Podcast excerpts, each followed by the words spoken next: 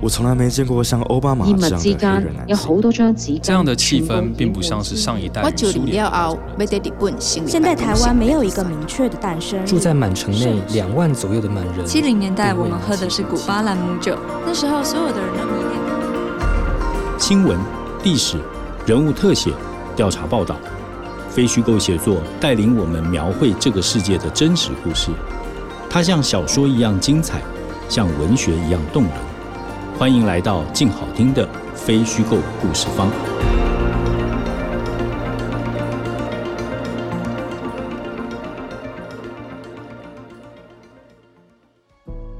如果说小男孩的设计者曾想象到一颗原子弹的引爆，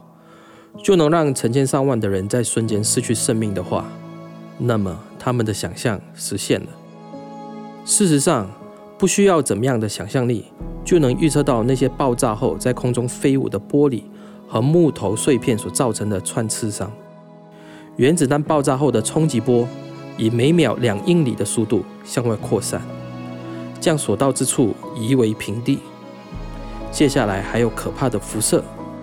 辐射层将在之后的数月乃至数年将广岛的居民慢慢杀死。但是，可怕的杀伤力还远不止于此，还有成千上万的日本人死在火海和水里。首先到来的是火焰，在小男孩引爆的一瞬间，到处起火，不到五分钟，爆炸方圆两英里内的所有建筑物都燃起了熊熊大火。汹涌的火焰形成了威力强大的火舌，火借风势，风助火威。风力很快就达到飓风的强度，将广岛大部分燃为灰烬。为了逃离火焰风暴，或者是为了冷却一下身体上的灼伤，许多人跳进各处的消防水池里。但等待他们的还是残酷的命运。原子弹的爆炸把水也煮沸了。任何人只要一跳进消防水池，就会立刻被活活喷死。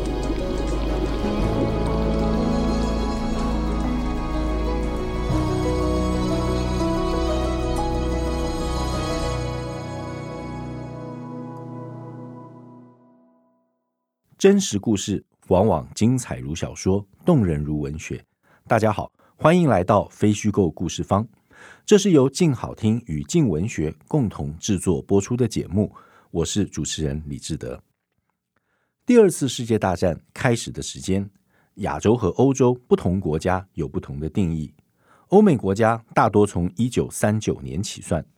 亚洲像我们中华民国就从一九三七年卢沟桥事变开始起算。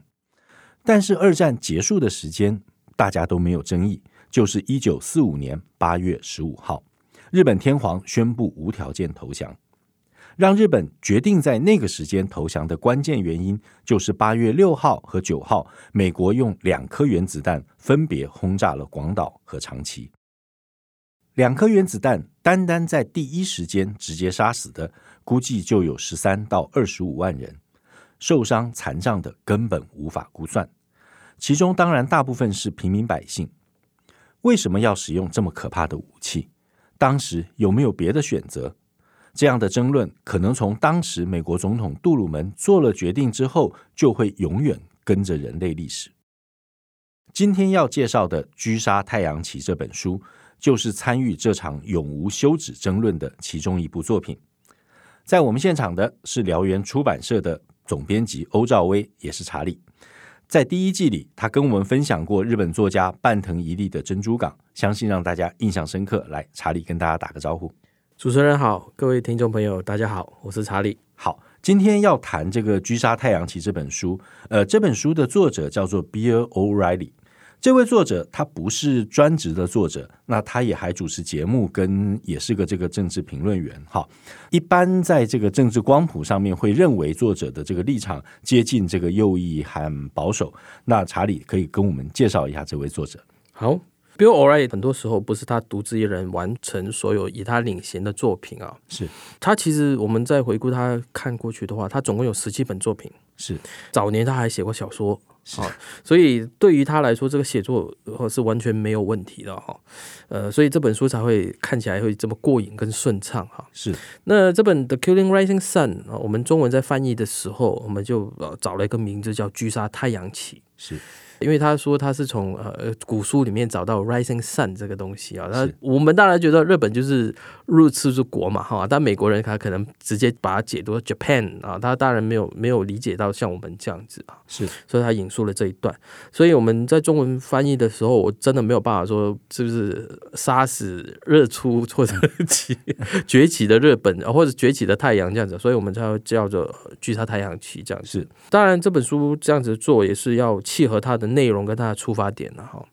对，我会回答你的问题没有错，他一般都会被认为说是一个保守的电视名嘴，是。啊，这主要是因为他跟福斯电视台的这个关系啦，是。因为他常上福斯的这个呃电视的节目，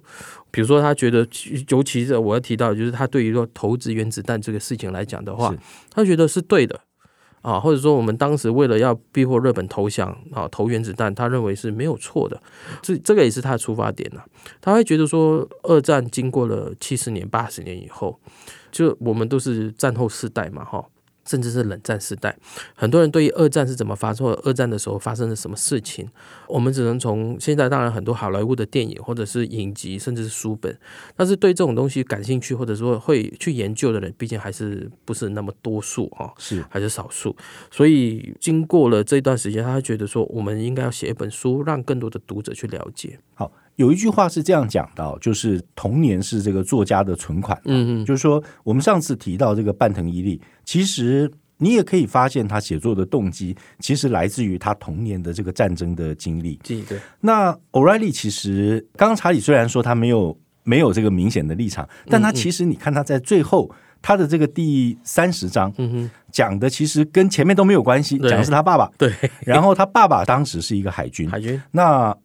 它里面也写了，就是说，如果说当时不投原子弹，嗯，真的要去执行登陆日本的计划的话，嗯，他爸爸可能就死在那里了。对对对，所以对他自己来讲，他。下了一个有点轻松的结论，就是说、嗯、投原子弹这个事情对不对我不敢讲，嗯，但是如果不投的话，至少就没有他了，对、嗯，因为他爸爸很大可能就是在登陆日本的时候会战死，对对，会被这个神风特工队的飞机撞死，因为他是海军军官嘛，对，对，所以我们在讲到作家写书的这个动机的时候、嗯，其实很多时候是从自己的经验里面出发，然后他在成长的过程当中不断的听到他爸爸谈到战争的故事，那这个战争的故事，当然我们后面会提到。参战过的人跟没有参战过的人，对于投原子弹这件事情的评价，其实会很不一样的。对对，就接着这个话来问，嗯，我觉得在在美国二战的题目哈，其实一直是包括历史研究，包括这个商业市场上面，譬如你把它拍成电影，对，拍成电视剧，对，或者是写成书，严肃的书也好，可以比较轻松读的书也可以。嗯，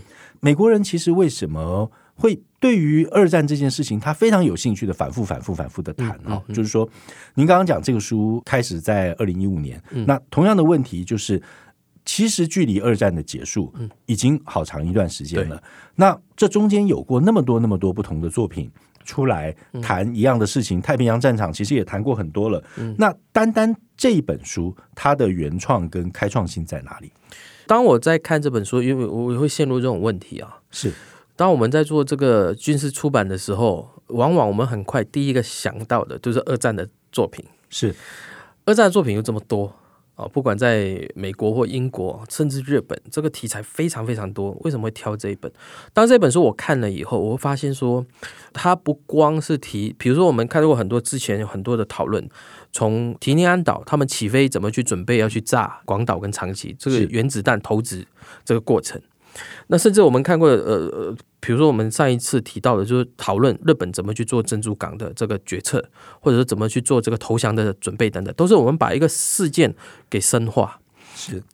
针对这个事件，我们就做很深入的一个讨论。但是对于说整个过程，就是前因后果，现在我们反而很少有这样的作品。是，那这本书一开始它是从这个佩利六岛，就是从啊美军他们在这个中太平洋哈，这西南太平洋这边的登陆作战开始谈起，嗯，就开始反攻的阶段，对，反攻阶段，然后就再谈到这个菲律宾登陆啊，再从菲律宾登陆以后谈到这个呃这个硫磺岛，是，再来就是啊这个关岛啊这一边的马里海纳这一边哈，然后再谈到这个冲绳，就是从美日本他们怎么样，他们的战线一直节节后退，那美军怎么一直往前在推进的时候的跟种种的这个过程，而导致说改变了美国他们除了登陆战以外，是否还有其他的选择，包括东京大轰炸。他们把日本主要的城市都已经炸过一轮了哈，呃，甚至他们用的是比较呃，今天来讲可能也比较不人道的一个做法，就是他们用的是燃烧弹。是我们知道日本的房子大部分都是用木跟纸来造的，他今天他用燃烧弹去炸，就是说我丢一颗下去，我可能它涉及的范围是很广大的。它是个凝胶状的汽油，对对对对，没错，就是我们现在说的这个汽油弹啊，或者这个凝胶的这个做法。那李梅当时他自己也讲过，然后万一这一场战争是美国输掉的话，我可能就会成为战犯，是因为他一投下去，一天会死多少人呢？哈。让很多人流离失所。这本书它就是涵盖的这个范围非常之广，是它让我们对整个美国到最后为什么真的是非投下原子弹不可的这个决定，有了一个很好的一个认识，或者说有了一个右派这边的想法是什么？是或者说他们主流的这些主张说要投原子弹的人，他们主要的想法是什么？我觉得在这一方面的话，这本书处理的非常好啊，就让读者可以去深思说。这个过程是怎么样？但是，但是它里面也提到了，当这原子弹投下去以后，地面上的老百姓他们经历的那种痛苦又是怎么一回事？就他其实也没有回避这个部分，完全没有。因为假如我们一般说我赞成投原子弹，然后反正我们就胜利了，结束。但是他没有，他反而把那个地面上的人的受苦受难。甚至他们不是当下，甚至他们之后的这些日子，到他死之前哦，可能是几十年之后的这一些痛苦的记忆，他都放进来了。当我看到这一边的时候，我觉得说，哇，这一本书是，而且是一个美国人的书写，是这种是个美国右派的书写，没错。所以就觉得说，这种应该是日本人的想法吧，是就是日本人去谈自己的痛苦嘛，哈。但是你今天你从一个前敌人或当时的敌人在谈我的敌人他所受到的这个痛苦。你会觉得说，哎，这个当中多少有一点对人性的这个悲悯之情在里面呢、啊？是哦，所以我我我觉得说这本书一定要推荐给我们的读者，让他们去看看战争是怎么一回事。而且这个不光是一个战败者的角度，而胜利者他也为这个牺牲的战败者的老百姓来提出了他的一些看法跟想法。我觉得这是非常难能可贵的一个角度。其实查理提到了这本书里面非常有意思的一个部分，就是他对于细节的经营非常的精致。对，就是说我我们不能说生动，呃，其实也可以说生动，就是说这个是这个作者的特色。对。也是这个书好看的地方。对，它里面推荐几个段落，如果大家将来去看这个书的话，嗯、也不见得是战争的描写。譬如说，他讲到当年麦克阿瑟回到菲律宾的时候，对，对回到他自己的官邸，然后他那个官邸被日本军撤退之前，整个把它打烂。对，然后他所有收集最珍贵的一些战争的书，然后全部付之一炬，通通给你烧掉。对，然后那个当时麦克阿瑟的那个心情的描述，那个、对那个心情的描述，这是一个。另外还有一个我觉得很有趣的场景，就是当时讲到这个杜鲁门。嗯，那杜鲁门大家知道，就是他是在二战的这个末期，因为这个罗斯福总统突然因病过世，然后他是个副总统，对，所以他就直接继任为总统。对，那这个书里面处理杜鲁门其实非常有趣，就是说。他写到杜鲁门当时在一个宴会上面，因为他是副总统，其实你在决策当中其实没有地位的，你就是备位嘛，哈，等于总统死掉，那总统通常不会死嘛，所以你就没事可做。所以他在这个战争期间呢，他就是负责这个宴会，然后募款，然后劳军。对，所以它里面有一个场景，就是杜鲁门。弹钢琴，对，就在那个宴会上面，他就弹起钢琴来，对，就让大家看。然后当时有一个这个性感女演员，对，后来大家就抬着这个女演员，对，把这个女演员抬到了那个钢琴上面，对，就杜鲁门弹着钢琴，然后这个女演员就坐在他前面，对，对，然后他这里面还有还有一张照片，对。但是这是一个杜鲁门，对。但是到了后面，当罗斯福总统过世的时候，对，这个弹钢琴的杜鲁门，嗯，他就必须要做出人类历史上最重要的决定，对，就是下令同意把那个原子弹投下去。对，对。那这里面你可以谈一下书里面看到的这个杜鲁门吗？嗯，其实，在二战的时候，为什么很多人谈说这个当时罗斯福会挑杜鲁门来作为他的一个呃搭档来竞选呢？其实他看中的是这个人对我没威胁啊，是。啊，他是一个国会议员嘛。啊，那他想说他不会对我造成直接的威胁，那我把他放在我身边啊。而且当时杜鲁门他对于很多的决策过程，他是没有参与其中的，是。啊，他主要还是一个国会的一个议长的联络人，或者他跟国会的沟通嘛，很多法案什么的，是就是总统会通知你说，哎，我这个法案是要过的，你就麻烦你就去处理吧，这样子啊，就是他主要是跟国会做联络，呃，甚至是到很后期啊。到很多时候，当罗斯福跟内阁开会的时候，谈的一些东西啊，国务卿也好，呃，参谋总长也好，他们都是对呃副总统是三缄其口的，是讨论了什么东西，有什么秘密计划，他完全没有参与其中，是啊。所以当这个罗斯福过世的时候，第一个，当然他事后他在日记或者他的传记里面写，最惊讶的人就是我了。是好，因为我在一堆的这个罗斯福的重臣啊，以前都不理我的这些人哈，在他们面前，左手摸着这个圣经，是右手举起来宣誓，说我要当你们的总统了啊！所以当他做完了这个宣誓了以后，没多久，负责原子弹计划的这一个将军啊，是他就把关于曼哈顿计划的报告书啊，就即将要试爆的这个决定啊。送到总统面前，要等总统批示嘛，哈，就是要做试报了。第一句话看到啊，这个事情总统没跟我讲，他现在说的总统是指罗斯福了，嗯嗯、我完全不知道有这个事情啊，哎，怎么会有这个炸弹？而且老实说，当时不光是他本人，就连呃研发原子弹这个欧本海默，他们对于说这个原子弹它的呃能力，或者说很多它之后会出现什么结果，大家都是纸上谈兵，是。因为我们从来不知道原子弹爆了以后会怎么样，只知道它是一个超级炸弹，是一颗投下去以后，一个城市会被毁灭掉。但是当时我们也知道，不管是美国的轰炸机还是呃英国的轰炸机，他们也有能力把一个城市给摧毁掉啊。是，只是说它是要花多少次时间，跟要花多少次的炸弹，多少颗的炸弹去把它给毁灭。那现在它是有一颗。一瞬间就可以解决这个问题，是这个对于当时的这个参战国家来说是很诱惑的，是因为每一次我派飞机出去的时候，我一架飞机里面至少有十个人，那我至少会有好几十人可能回不来，或者好几百人出去一次任务是回不来的，是因为他的飞机被打下来嘛，哈。那假如我一次我可以出个两三架飞机就可以把一个城市给解决掉的话，换句话说，我可以省下了很多的人力跟物力。这对当时的参战国，尤其已经拖了战争，已经到了这个尾声的这个阶段来说，是非常非常有吸引力的。是，所以当杜鲁门他知道了这个事情的时候，他当然觉得说有何不可？嗯，而且他已经知道战争即将会结束，所以有两个原因。第一个，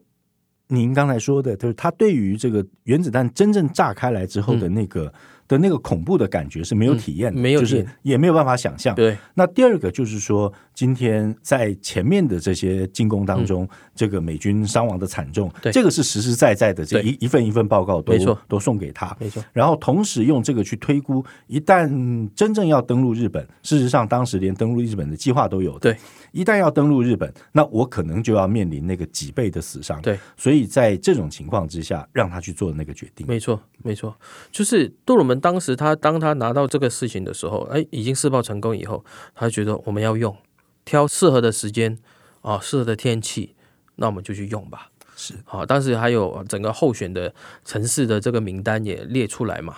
啊，甚至是当时呃，包括这个京都也在里面，是啊，东京也在里面。当然，就是当时的决策就是说，哎，这两个城市要排除掉，是啊，一来不能把天皇给杀死，二来不能把日本的古都给毁掉。是，所以剩下的就都是一些日本的主要的工业城市跟一些主要的驻军的一个城市。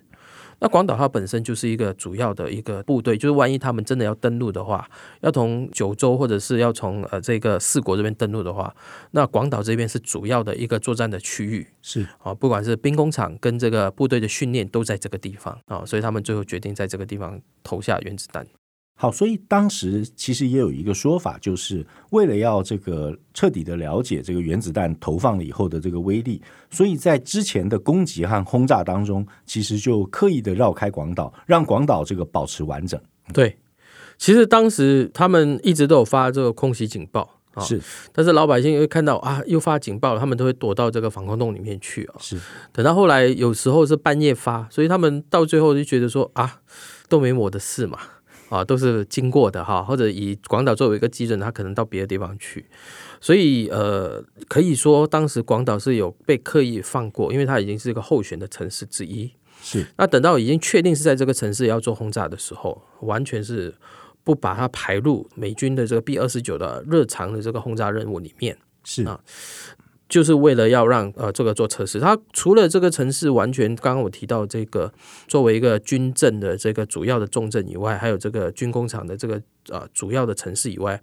它还可以挑了一个是三面环山，是啊，就是要确保说当这个原子弹投下去的时候，它正中在这个城市的话，它在没有扩散到其他地方里面去，它的效果是最大的。那我们去过广岛都知道，广岛它的城市的背后是三面都是山，是前方是海。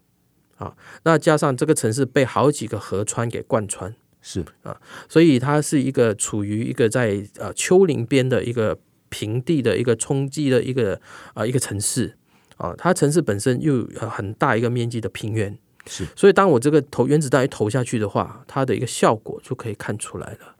这个就是当时他们为什么主要挑选了广岛的一个最大的原因之一。是，刚才其实前头查理也提到了，就是在广岛的这个。呃，原子弹投下去的那个现场，哈、嗯嗯，这书里面写的是真的是非常生动，嗯、而且读起来甚至有点恐怖，哈。就是说，你能不能谈一下，就是说两个问题？第一个，你自己看到这一段的感想，嗯，那第二个就是说，我们在读书的时候难免会有这样的疑问，嗯、就是说，像这样的材料它从哪里来的？OK，其实我编战争书哦，已经这是好几年了哈。是，那以前自己也是常看这军事书嘛，哈。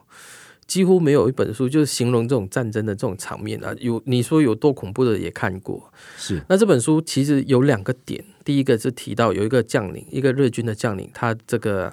切腹的过程。是，那是我第一次说在一本非日本的一本书里面去谈论切腹这个事情，谈的这么细。是，那另外一个就是投掷原子弹的那个过程，就是弹掉下去以后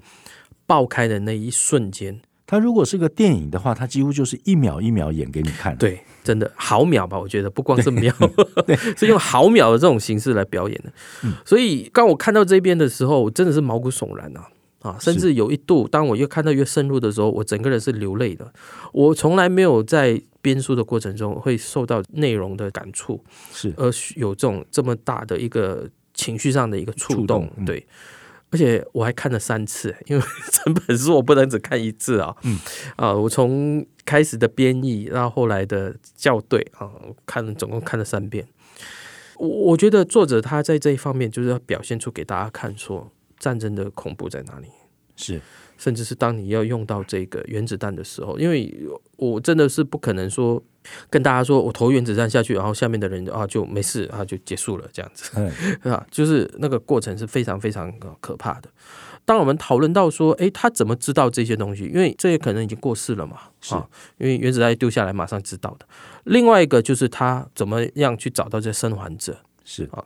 呃，生还者这么多嘛，哈，当然我们知道，但不不是他们呃。作者一个一个去访问，这些都是他们经由呃，尤其是在广岛，广岛有一个原爆纪念馆啊，长崎本身也有。这两个纪念馆，他们做了一个事情，就是他找了这些生还者，找他们来，请他们做了这口述历史，是。啊，除了文字以外，他们还会有录音录影啊，这些全部都可以在网络上面可以查得到，他们有一个很大的一个资料库，然后还会标注这个人他在原子弹投下来的时候。哦，距离原爆点有多远？他人在哪里？为什么他哦没死？这样子，他对这些记都会做得非常清楚的这个记录。是，所以当我们今天在看这些东西的时候，它原始资料全部都来自于这个资料库。是，嗯，刚才讲的是日本的资料嘛？对。那如果谈到写作的话，呃，另外他在美国的这方面，嗯、当然。也跟其他的这个很生动的，包括影视作品一样，它里面有大量的这个战争的细节。对，好，对，就当我们在写书的时候。其实最困扰我们的事情，通常就是细节。对，你到底怎么去发掘细节？对，那特别是在过去七八十年的事情，嗯，嗯，那实际上参加的老人大概都不在了。对，那即使在，他的记忆其实也非常片段。对，你很难去问他说，你当时的便当盒是什么样，嗯嗯，或你当时的水壶是什么样子，那他可能都不记得，除非他特别有印象某一个水壶。嗯，那美国人在处理这一类的题材的时候。嗯他们为什么有这么多的材料？那这些材料从哪里来的？好，我们在书里面其实有很多，假如常看电影的话，或者是看别的影集的话，你看这本书，你看到很多很熟悉的一个名字啊，比如说麦克阿瑟，是，比如说呃这个呃巴巴塞隆。啊，就是美国第一陆战师的一个很著名的一个士官长哈，是。他在影集《太平洋战争》里面也出现过嘛，哈，还有这个杜斯是啊，Dawson 就是这个钢铁钢铁呃钢铁英雄里面那个医护兵啊，哈，不带枪的医护兵，呃，这些角色。这本书里面都有提到，而且他们的故事也在这边提到。那作者他是怎么来？他这资料怎么来？就是美国他们自己本身，呃，官方也好，或者一些大学也好，他们长久以来都有做这些老兵的这个呃口述历史的这个记记录啊。就是呃，比如说包括这个，我们之前有看过这个 Stephen Ambrose，他自己就成立了一个基金会。把很多这种欧战的参战的这个老兵啊，给他做一个记录，就是说你怎么去参战，你参战过程做了哪些事情等等，他就做成了很多影带。那做成影带以后，他们后面还有人会把这些东西全部腾成文字。是，腾成文字了以后，它就会放在他们的资料库上面。所以，当你要找跟相关有关的事情呢，因为尤其现在我们资料库啊、资料链已经太强大了，是你不像以前，你还要到阿凯那边去一笔一笔去看谁跟这个有关，它就是已经整理的很好。就是你可能呃，你找呃，比如说我们谈呃，今天菲律宾登陆战，在这个呃马尼拉保卫战的时候，我要找这个单位，这个单位里面有谁在？是那这个单位有谁在了以后，还有其他的人，他可能不是。我们知道，我们上战场有时候是 A 单位 A 师在那边，但是可能他有一个附属的来自于其他别的单位的，可能有某两三个人也上了这一个战场嘛，哈。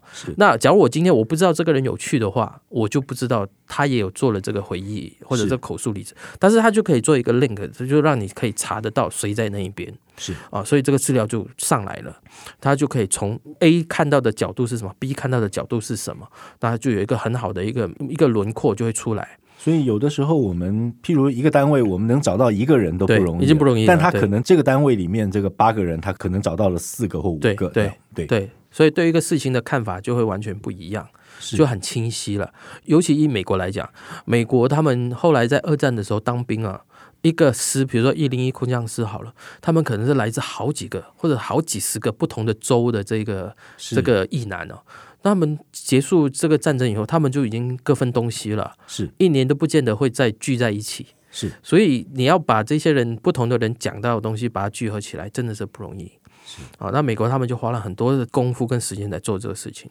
啊，这个是反而是我们这边很欠缺的。不，我觉得。这个东西一方面是美国人他们自己有这个留下历史呃习惯，或者是他们有很强大的意愿了。哈，那我觉得，但另外一方面也跟这个他们这个战后没有内战嘛，他就立刻进入了和平状态。所以。趁着这些老兵其实也都还，还在那时候连老兵都不是了，他都还是年轻的退伍军人。对，对，然后他记忆最清楚的时候，嗯、然后同袍也都在的时候，他可以把这个第一手记录留下来。嗯嗯。然后呢，其实谁留的记录多，这一段历史就归谁讲话。没错，我觉得有一个很清楚的，就是说。为什么我们现在看到的这个二战的历史，其实美国的部分特别多，嗯、而且特别生动，然后大家要特别爱看，对，所以它就形成了一个这个历史话语权的霸权了。对，好，对，我觉得回到这个《狙杀太阳旗》这本书，就谈到原子弹这件事情。嗯、呃，我刚刚说这本书越后头越精彩，对。那这本书的后头其实有一个非常特别的设计，嗯、可能也跟他是这个媒体人有关系啊、哦。嗯嗯、所以对于这个题目，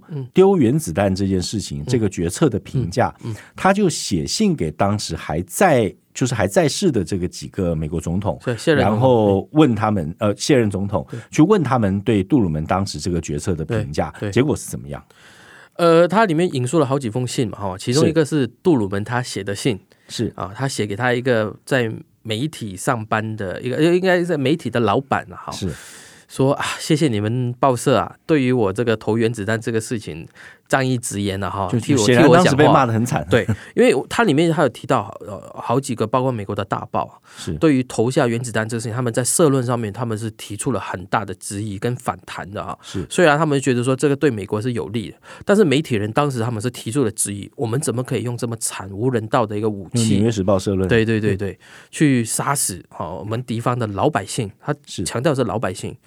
啊，把这个东西就是这样子做。所以当时杜鲁门他当然很生气啊，因为他的想法是我尽快结束战争，尽快把我们的老百姓就是在战场，我们的军人，对对，我们的军人子弟，他们也是还没有当军人之前也是老百姓啊，啊，就让他们尽快回来嘛。哦，这个就是他在这个他在坐船从欧洲要回到这个美国的时候，在奥古斯丁号上面，当他收到这个原子弹投下去的时候的第一次成功的时候，是他不是跟船上的这个在餐厅里面跟那个海军人员讲嘛？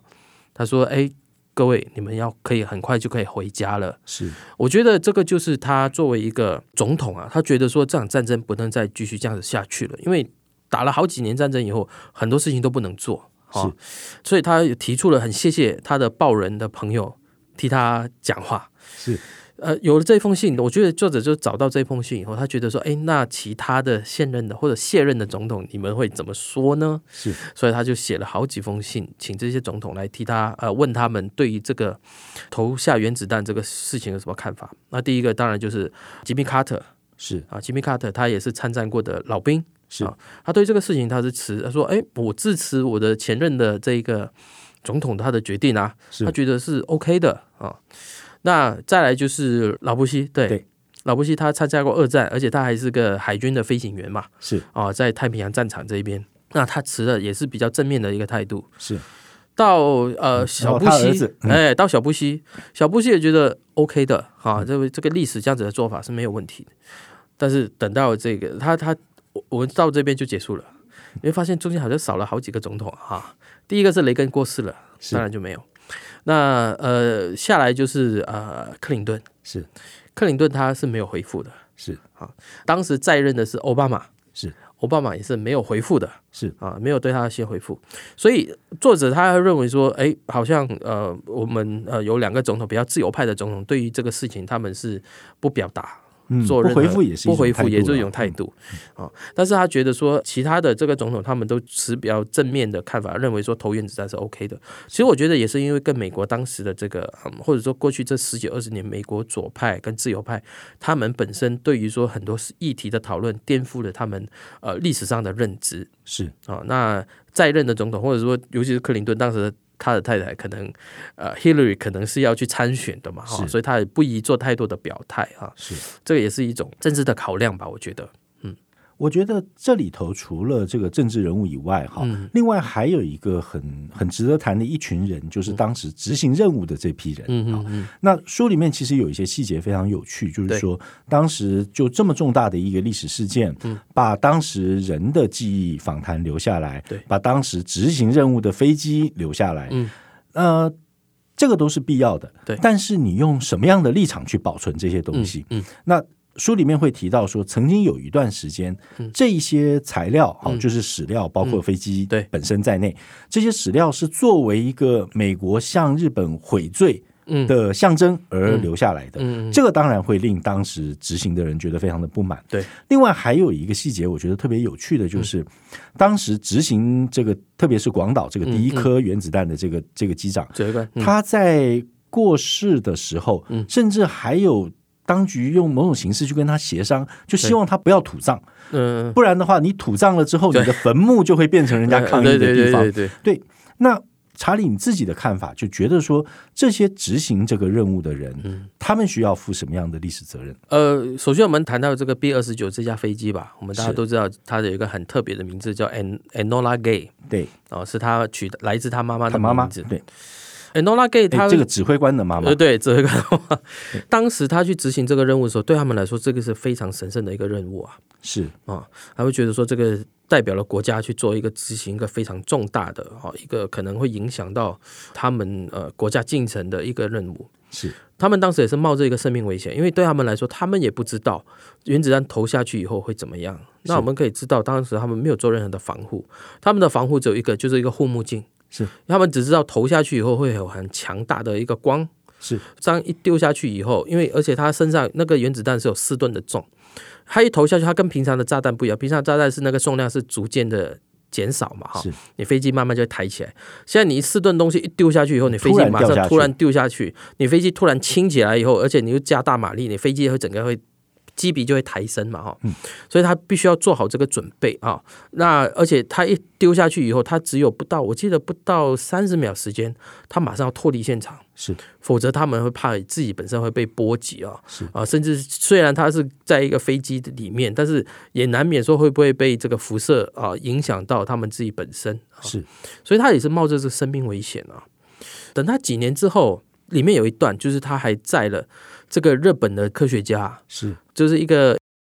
考察团，就是一个科学家到考察团到回到广岛去看这个轰炸以后的状况。是，他自己也说，这是我第一次来这边啊。嗯，我执行这个任务以后这么久，我才第一次回来这边。那他们入住的是一个很典雅的一个很日本，现在说古早味了哈，就是那种类似料亭这样子的一个很传统的一个饭店。